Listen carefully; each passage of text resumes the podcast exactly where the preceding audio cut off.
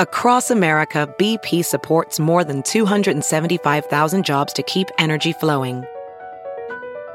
Jobs like building grid scale solar energy in Ohio and producing gas with fewer operational emissions in Texas. It's and, not or. See what doing both means for energy nationwide at bp.com slash investing in America. You're listening to the Big Party Morning Show on Channel 941. All right, thanks for listening. Make sure you tap that app. Yeah, the podcast. You can listen live. You can do all kinds of fun stuff on that app, by the way. All righty, special guest on the phone. Yeah, we got the associate head coach for Nebraska women's volleyball program, Tyler Hildebrand. They have the championship NCAA tournament in Omaha next weekend or next uh, week. Tyler, good morning. Good morning, Tyler. Good morning. How's it going, guys? We're doing great. Good. Great. So you guys must be excited for next week. What's uh, what's the feeling with uh, with the team right now? A week out. Yeah, we're uh, we're getting our last couple days of training in before we, you know, we'll head out there to Omaha Monday night. So the girls are excited. You know, it's been a long season, a lot of training, a lot of unknown matches. You know, if they're going to get canceled or not. So we feel good about knowing we got a couple weeks to try to win this thing. Yeah, because you guys had to take a um, what was it, like a twenty day uh, break a little bit because of the the COVID deal or something like that, right? Um, we we had three weekends canceled. Oh, um, Penn State, Wisconsin, and Northwestern. You know, thankfully none of that was COVID with us. And you would, Um, and, was- and you guys would have spanked those guys anyway, right? I mean, yeah, those, I mean, we're, those guys aren't any good. that's the thing is that Wisconsin is picked to be one of these powerhouse teams, and we didn't get to, to go against them this year. And Yeah. and Penn State is doing well. Um, and, but and so it's a different tournament this year, right? It's it's less teams than normal. Yeah, you know, we're first we're really thankful for Omaha because you know I don't think any other city would have got this done. Um, you know, they're hosting 48 teams. They've moved the dates obviously from December, so it just goes to show you how you know how much we appreciate Omaha and what they always do for us. Um, and yeah, there'll be you know the first two rounds are going to be there's it'll be a little bit like a club tournament. There's going to be four teams playing at the same time um, in a convention center uh, in the downtown convention center. So uh, once you get to the Sweet 16 and on, it'll feel a little bit more normal. But yeah, first two rounds will be a little interesting. are you kidding me? So you're gonna have four games at the exact same time? Now that's in, worth in the, ticket. convention, and then the rest of them go into the CHI. No. Oh wow, That's right. that's That's right. pretty cool. Because normally, Yeah. in, in a normal year, the top 16 seeds would have their own regional. Is that correct? They'd be able to have their own regional at home. That's exactly right. Yep. So, and, and so, actually, so Nebraska basically gets to be the one team that kind of has their own regional here. I mean, the Isn't that regional nice? is the tournament. Holy smokes! So we're gonna have all these people here visiting. We we gotta all do our hair and put makeup on and look good. you know, come on. yeah, we're we're always excited when Omaha is hosting because the Husker Nation always comes out and um, yeah supports us like, uh, and we really feel it. And so you know that we're excited for that too because you know we were supposed to play Penn State last week, the last week of the season, and and the Big Ten allowed fans, but we were looking forward to about 2,500 in Devaney. Uh, you know, right before we went to the tournament, feel that support. Um, so anyway, you know that's bummer got canceled, but uh, the girls are looking forward to playing in front of fans.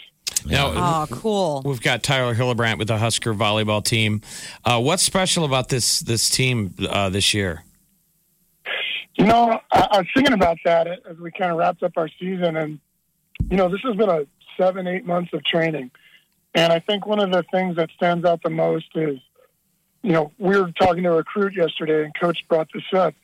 Just said, you know, we did a three and a half hour practice or three hour practice on Tuesday, and you know, there was two or three girls that stayed another half an hour after practice, just rolling out on the, you know, stretching, talking hanging out. And I think after seven or eight months, just the friendship that the girls have, they get along, and the fact that they can train that hard and still be energized. That that to me is what sticks out the most. Yeah, that's fantastic. I mean, uh, Jeff and I have always been a, a fan of uh, the Nebraska Cornhusker volleyball. We've been to a couple of their uh, the sessions, you know, before uh, tournaments and everything like that. One, one time, Tyler, I snuck in some peanuts and I was sitting with the fans, you know.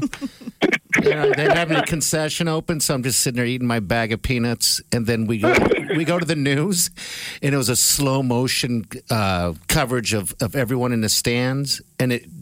Oh, I felt like it panned in on me, slow motion eating peanuts. Oh no! And somebody said, somebody said, somebody said, "Oh, you got peanuts at the concession stand," and we said, "No." They weren't open. He snuck food into a practice Like that's Oh, man. awful. Because we're, that's great. we're fans. that's what Tyler, we what's do. your? Uh, we just want to get up to speed with your background. How does a California guy playing be- excelling at beach volleyball wind up in Nebraska, or how? How do you survive living Well- in Nebraska? Yeah, it was interesting. I, uh, I, I mean, I, I played more indoor than beach. So I played professionally indoor and on the national team indoor. Played a little bit of beach, then started coaching beach. But it was interesting. I was doing a couple jobs. I was coaching indoor in college um, for men and coaching beach. And I got a couple calls, and I was starting to get some interest from some people, a couple ex-Olympic coaches. There was a little bit of like momentum. Like, wow, these people are starting to call me, and I got this call from uh, you know your phone. If you don't have the number saved, it'll tell you where the area code's from. Yeah. And I got this missed call from Nebraska, and I'd never talked to Coach Cook or anyone here in my life, and I'm like, oh, maybe that's John Cook, just you know, because these other coaches were calling. And I thought it was a telemarketer, and sure enough, it was Coach, and that was 2015. Um, we talked, uh, ended up not coming. Um, one of my really good friends, Chris Tamas, obviously, as you guys probably know, and Jen Joins came. Um, but then, you know, next time I got a Nebraska number calling a couple years later, I was like, okay, I'm going to go this time. So that's kind of how it happened. And I actually coached John Cook's nephew. Um, so his brother, who he's really close with, uh, kind of saw me coaching um, his, you know, his son, so John's nephew. And I guess it said, hey, someday you got to get this guy to come coach. And that was like eight years earlier. So Wow. Was- That's really cool. and, and- and your wife Yeah. is, was is was on the national team. Is that correct? Yeah, she was on the national team for a decade, for 10 years. Um, You know, played with Jordan Larson, is really, really good friends with her. Uh, played with Kelsey. Um, and uh, yeah, she, she was one of the best players in the world for about a decade. Oh, that's Wow. amazing. And and so, what's your involvement with USA uh, volleyball, the beach national program? Are you still going to be involved with with the Olympics uh, going forward? Yeah, good, good question. Um, you know, everything was so weird with the postponement. Um, and uh, so USA really got hit because, you know, their revenue comes from girls' juniors volleyball primarily, and all of that got shut down. So, so essentially, you know, they probably would have hired someone for the year, you know, to fill my position as director of coaching, head coach. But because they were kind of in a bind, they're like, "Hey, do you want to stay and go?" And I'm like, "Yeah." So, Coach Cook in Nebraska have been awesome. You know, I'm not missing hardly anything, but I'll, I'll have to be gone a little bit this summer, and certainly at the Olympics. So, Coach said, "Hey, you know, I want you to finish that out because I was there for three years, and um, so I was real thankful to Coach in Nebraska to let me do that." And so, yeah, I'm doing a lot of Zoom calls at night, talking to some teams in California still, and watching some video and. So I'm staying in touch, and uh, I'll hit up a couple tournaments and then the Olympics this summer to finish it out. So Oh, is that is that wow. is, is that team already established? That beach team, or in theory, you couldn't be like recruiting from who we see at the tournament this uh, next week? Have you heard you can listen to your favorite news podcasts ad free? Good news! With Amazon Music, you have access to the largest catalog of ad free top podcasts included with your Prime membership. To start listening, download the Amazon Music app for free or go to amazon.com slash ad free news podcasts. That's amazon.com slash ad free news podcasts to catch up on the latest episodes without the ads. Professional welder Shayna Ford used VR training developed by ForgeFX to hone her skills as a welder. The more time that you spend practicing it, that's what separates a good welder from a great welder. VR training can help students like Shayna repeatedly practice specific skills. Virtual reality definitely helps because the more muscle memory that you have, the smoother your weld is. Explore more stories like Shayna's at meta.com slash metaverse impact.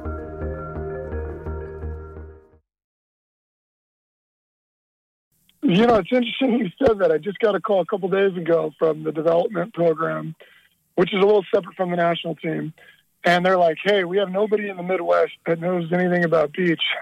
so will you be our talent identifier? You know, identification person, and so I actually might be looking a little bit about uh, on that. But, Oh, cool. But, uh, but you know that'll be just casual, you know, nothing nothing crazy. But um, but yeah, um, essentially it's a little different and unique. You know, I, I'm the kind of head coach, but I don't individually coach any of the teams. It's kind of like skiing or snowboarding. You know, they have like their own personal coaches, Okay. and then I kind of I kind of oversee their coaches, and then I also work directly with the teams and train, and I work a little bit more with some um, anyway. And so they're all kind of fighting for those spots. So we don't select them; um, they go earn it, which I think is kind of cool. They they play against the world for two and a half years, and the top two teams in each gender go. Oh, that's awesome. And so we have one women's team that's already locked it up. But yeah, in about a month and a half, those teams will be settled, and so it's it's go time. There's about four tournaments left for them. It's pretty pretty much go time for them. All right, coach. So tell me about this. I mean, the qu- qu- quick question about the sand. When you play sand volleyball, the sand's a different type of sand, right? That doesn't, you know, stick to you and get all in your, you know, your cracks and everything like that, right?